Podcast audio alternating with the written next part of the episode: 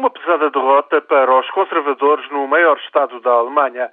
Social-democratas aumentam votação e continuam no governo de Düsseldorf.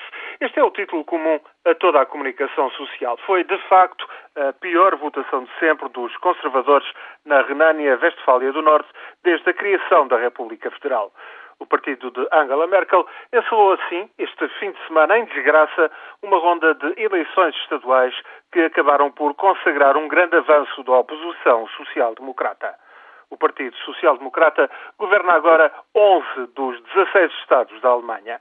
Falta-lhe escolher um candidato ou uma candidata à chancelaria de Berlim para as eleições de setembro de 2013. Merkel e os democratas cristãos mantêm a preferência do eleitorado a nível nacional, mas perfila-se um cenário difícil para a chanceler.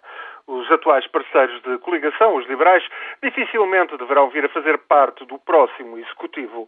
A chanceler poderá ter de vir a optar por recuperar a aliança com os social-democratas, que foi a realidade do seu primeiro mandato entre 2005 e 2009.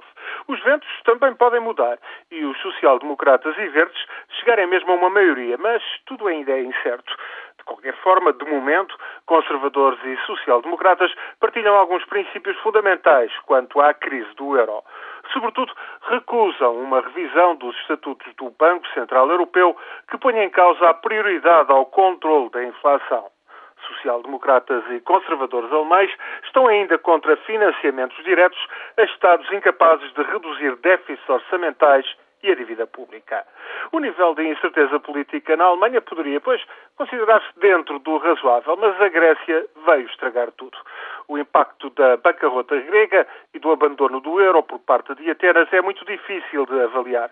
Merkel tanto pode ir a votos como a salvadora do euro e da economia alemã, ou acabar como uma das principais culpadas pela implosão da moeda europeia. Não há quaisquer certezas, por muito que técnicos e políticos venham afirmar que a bancarrota grega é controlável, que as instituições europeias são capazes de absorver perdas e choques financeiros, é difícil de acreditar em tais previsões.